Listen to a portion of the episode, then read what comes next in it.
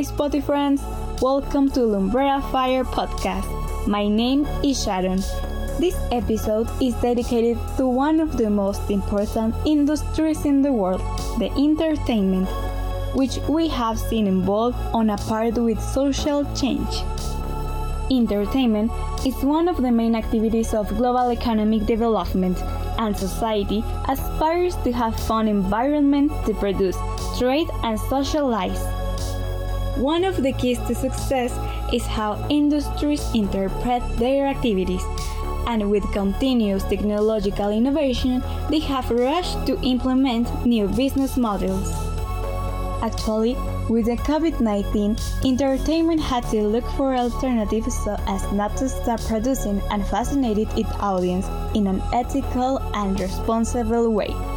To learn more about this industry and its change, I want to invite a very special friend. Her name is Isabella Bernal. She's studying entertainment business management at the Universidad Anáhuac Querétaro. Welcome to Lumbrera Fire. Hi, Sharon, and thanks for having me. It's such an honor. I'm really happy to be here to collaborate with you on this little podcast.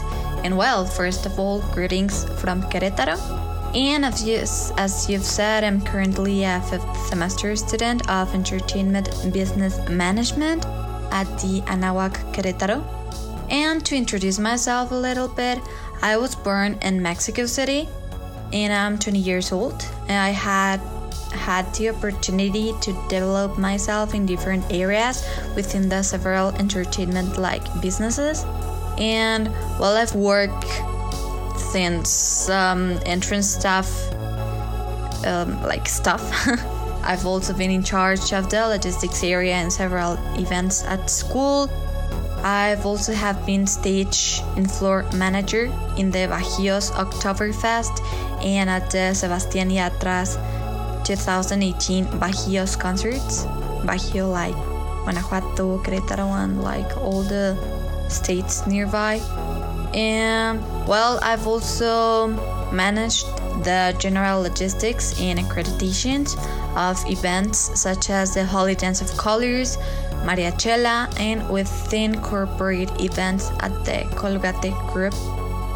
And well, um, ah yeah, I worked as an official translator for the Becky G's manager, and also I approximately for a year I was community manager for Fuck Up Nights Mexico. Uh, I've also worked at weddings and small social events, but it's not like my preferred area. Um, talking about like my college status, I've received the Excellence Award each semester since I entered college. I'm currently Vice President of the Public Relationships Committee at Vertice. And I'm the Entertainment Business Management Delegate in front of the Rectory Council, and I'm part of the Faculty Alumni Society. I've also ha- have had like several certifications for creating events with the new regulations imposed. I've also have had um, experience on different courses and communications. I've also had an, on laws in different areas, and well, we can say that I'm quite immersed into the entertainment world in business. I'm so happy you are here. Tell us, what is the importance of your career to the society? Well, you know, I guess you've had trouble with this as a communication student, but personally, I've socially struggled with the wrong stereotype that it's just a simple career or it's just a pastime or even a simple curse? And it's absolutely not. Well, I really think the existence of the career makes a path for the preparation of better professionals in the area obviously like to be trained and in order to have a better entertainment quality. I have to mention that entertainment as a concept not only covers like the organization of concerts or festivals, it involves everything that you do apart from your regular schedule. From music, books, video games, even congresses, for example. And to take in account the entertainment industry moves billions of dollars in the world and unconsciously because people do not realize the large amount of stimuli they receive. Um, overall, it's all about fun and our human nature. We'll always put effort, time, and expense into nurturing this market. And personally, entertainment really is as important as breathing, eating, or even sleeping. Now that everything has changed, how has the entertainment industry adapted to the COVID 19? Well, unfortunately, this pandemic really, really hit the entertainment industry enormously because each one of the massive events covered a lot of people reunited in a delimited space. And well, if you simply think with a virus spreading, it's a huge deal. Not only like in concerts or that stuff, even for the creation of new music or photos taking. It's such a big deal, and it's a um, career in which people is totally involved. And according to like changes and adaptations that were made throughout the industry we have first that all the necessary courses and certifications so that all spaces can reopen. Here in mexico at least you have to have the those issues by the ministry of health and depending on the line of business others um, for example during uh, like the summer break um, analyzing how the situation was, I decided to take some courses taught by IAPA, which is the International Association of Amusement Parks and Attractions. And this organism re- represents over 6,000 amusement industry members in more than 100 countries. And well, I took like 15 courses because I think um, you need to have the necessary to uh, like certification to hold events. And well, with these courses, I am certified to hold events worldwide under the general regulations of these 100 countries, which is really a big deal.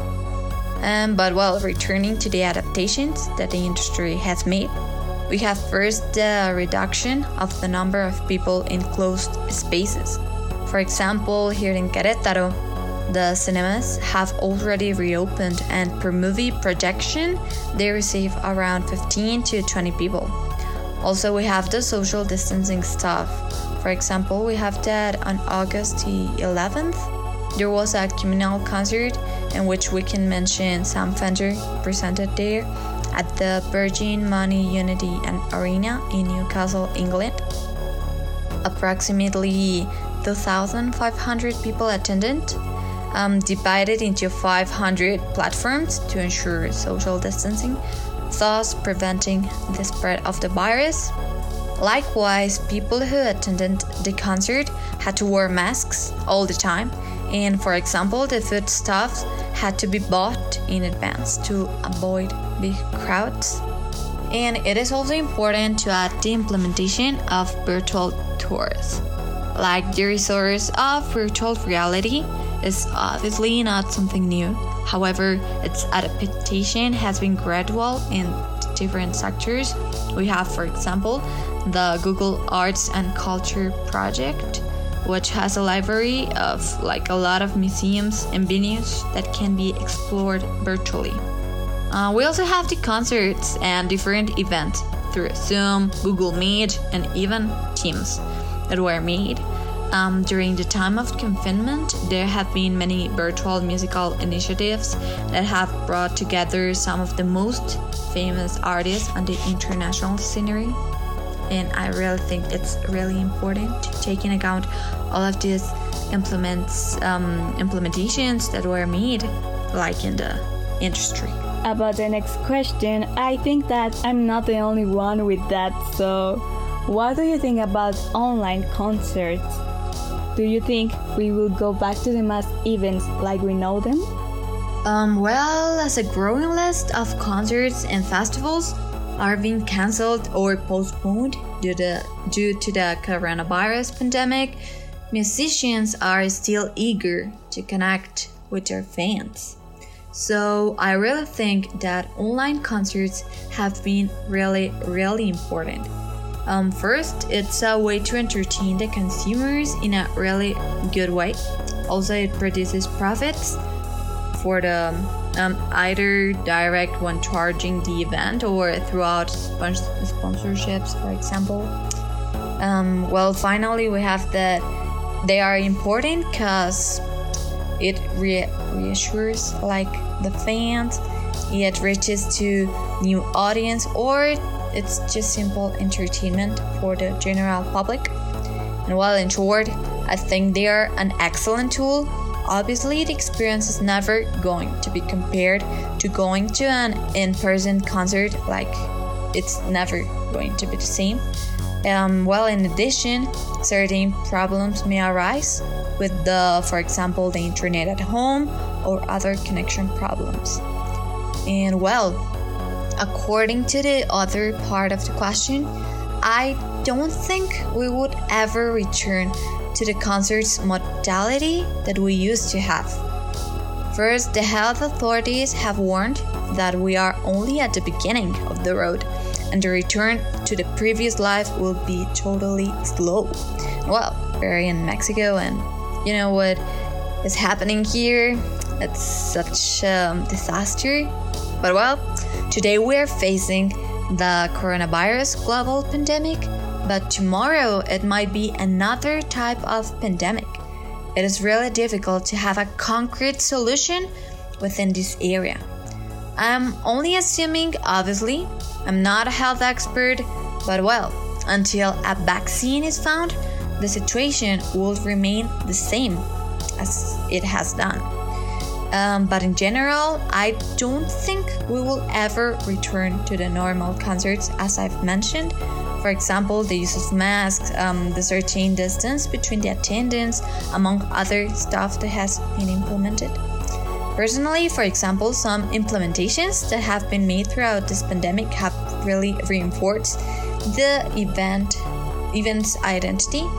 Like for example, the health measures I think improved the quality of the events and along during this time, events organizers have put special attention to the logistics area, which I think it's really important to take in account to create an event.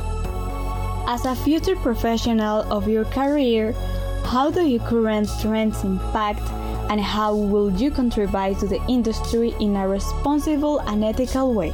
I think this is a really interesting question because, well, actual trends really have a huge impact in the development of new events in other entertainment areas.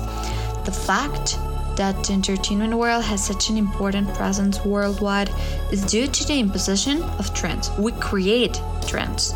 And obviously, like people also create ones and we follow up to those that are emerging.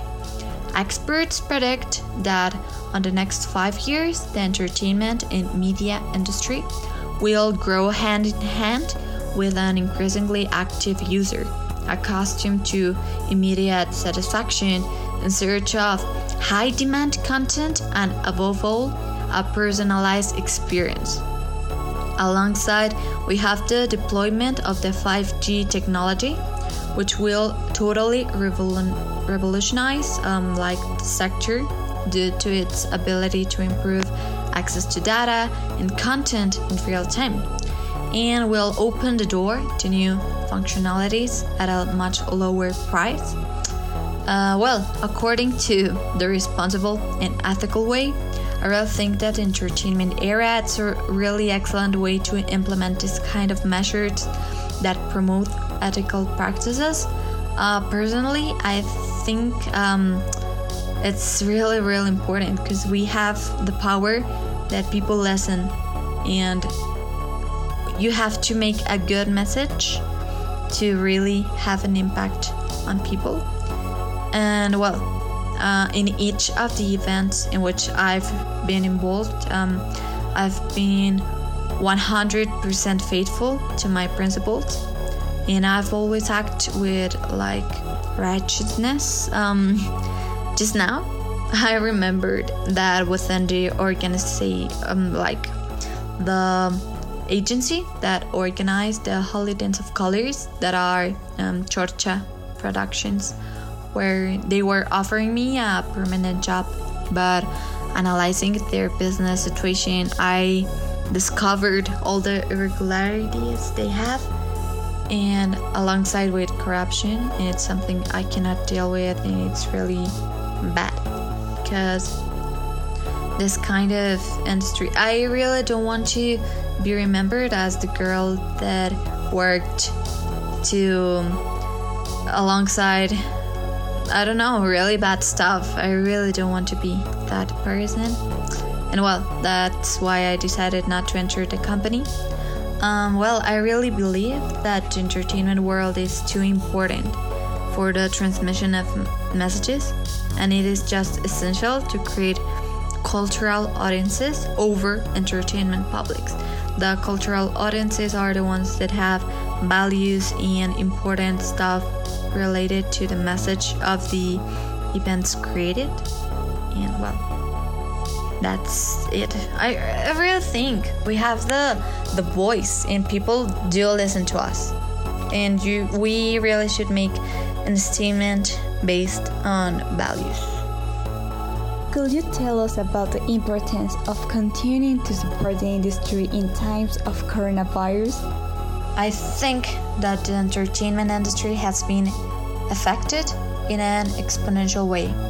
It's important that people continue consuming entertainment and that they obviously support the content that is being created, especially like to avoid all the piracy part.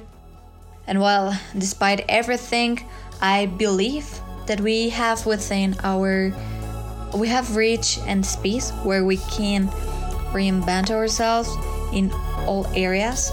I invite you to continue preparing and having courses and take advantage of everything that it's being offered. And remember that neither communication um, nor even entertainment will disappear. They are only like in constant reinvention. I'm very grateful to you for accept this collaboration. I have seen you work in social media and you're a great student, leader, and amazing friend.